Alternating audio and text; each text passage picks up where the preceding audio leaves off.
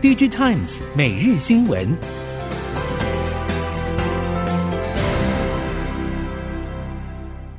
听众朋友们好，欢迎收听 DigiTimes 每日新闻，我是汪方月，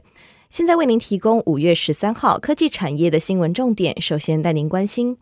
近日市场陆续传出晶圆代工产能即将出现松动的迹象，尤其在一直吃紧的八寸产能可能会更加明显。对此，台矽 PMIC 业者就指出，单看二零二二年应该还不会有产能松动的现象，但在二零二三年，二三线厂的八寸产能就有机会释出更多空间。外界评估，大厂可能会从二零二三年开始陆续减少对八寸制程用量的原因，一方面是这些大厂投产十二寸的成本效益，在技术持续进步以及终端销售策略的帮助下，已经优于八寸产能。而且这些代工大厂的品质与技术都更加稳定，随着十二寸新产能空间的增加，就可以开始减少先前急需产能所下的八寸订单。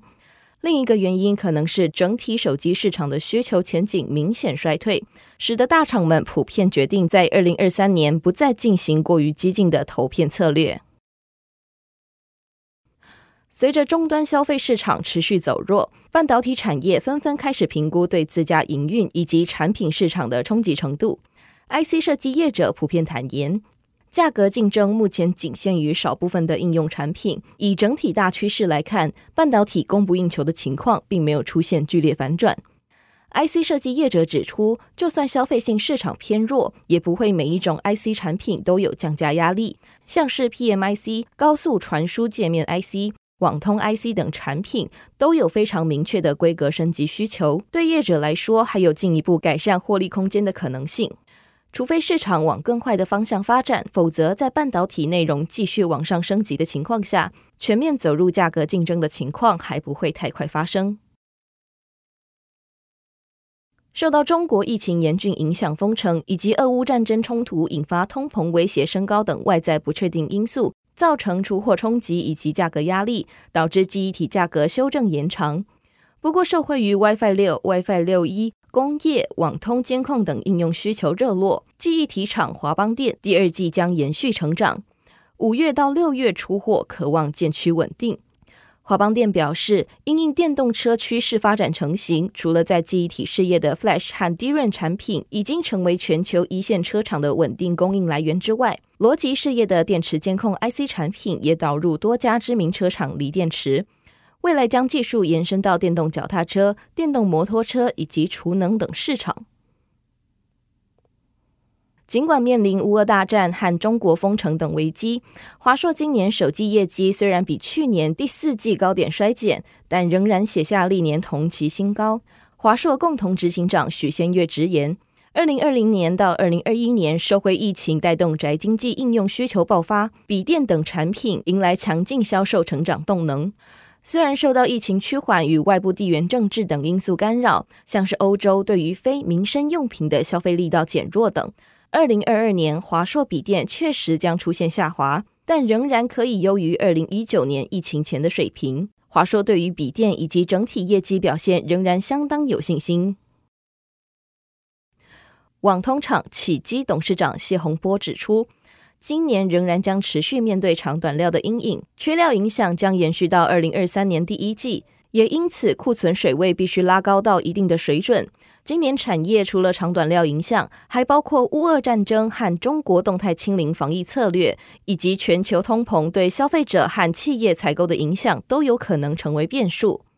材料供应对二零二一年营运的影响很大，订单满足率很低。到二零二二年第一季略有改善，也预估将会逐季改善，但长短料仍然相当严重。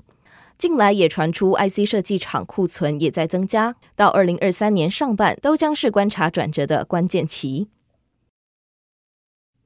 下一则新闻带您关心，在未来车应用领域，未来在电动车陆续普及的过程中，汰换而出的废电池回收再利用延伸的商机也不容小觑。而特斯拉除了本身拥有电池回收技术之外，共同创办人前首席技术官 J.B. Straubel 在二零一九年离开特斯拉后，也投身废电池领域。全球各地的企业也看见废电池系业的成长潜力，尤其中国作为全球最大新能源汽车市场，背后的电池回收商机也吸引各大企业的目光。而 JB Straubel 成立的电池回收企业，目前主要业务是回收电动车和消费电子产品中的电池，合作伙伴包括日本 Panasonic、福特汽车等企业。值得关注的是，如果把回收而出的材料供应给日本 Panasonic，Panasonic 就可以将这些回收电池材料再用于生产特斯拉电动车用电池，创造电池循环。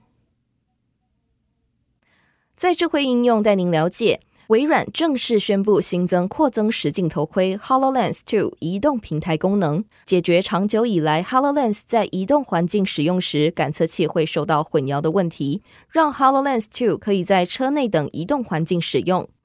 二零一八年，微软跟福斯汽车就已经首度合作，解决 HoloLens 感测器在移动环境运作的问题，开发出能让车辆在连线的 AR 头盔显示即时资讯的原型系统。例如，在挡风玻璃上显示虚拟地图，并在前方关键交叉路口显示导航箭头，或是提醒驾驶人前方有行人正在穿越马路等。福斯汽车一直在试验以 HoloLens 作为旗下车款的抬头显示器，现有车款已经整合一些 AR 元素，例如最近推出的 ID 系列电动车具备 AR 抬头显示器功能，能将目前车速与导航指示等资料投影在挡风玻璃上。驾驶人在专注于路况时，无需移开视线，也能方便地看到相关资料。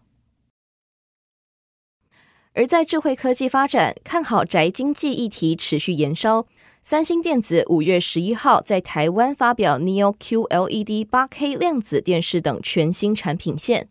台湾三星电子总经理郑永焕表示，去年三星在台湾电视销售表现优异。高阶量子电视系列销量比二零二零年成长超过六成，而 Neo QLED 八 K 量子电视新品上市后，期待持续稳坐八 K 电视市占的第一宝座。三星消费性电子产品事业群副总经理林胜斌指出，受到疫情干扰，让今年全球电视市场销售表现受到冲击，但台湾市场却相当特殊。虽然去年电视销售总量并没有增加，但电视销售金额却逆势成长百分之十三，显示市场对高阶电视的采购意愿高。而三星近年电视销售以高阶和大尺寸产品销售为重，也让三星去年在台湾电视销售额交出成长百分之二十的成绩，其中 Mini LED 电视销售额更成长百分之六十。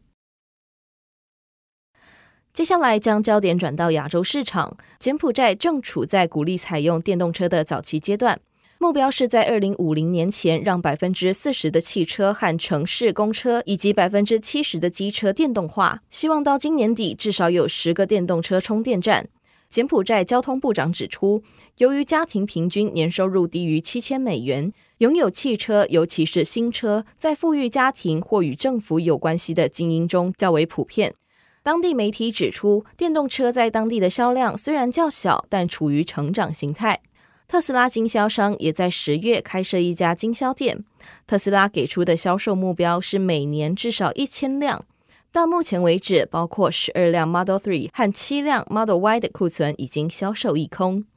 以上新闻由 DigiTimes 电子时报提供，翁方月编辑播报。谢谢您的收听。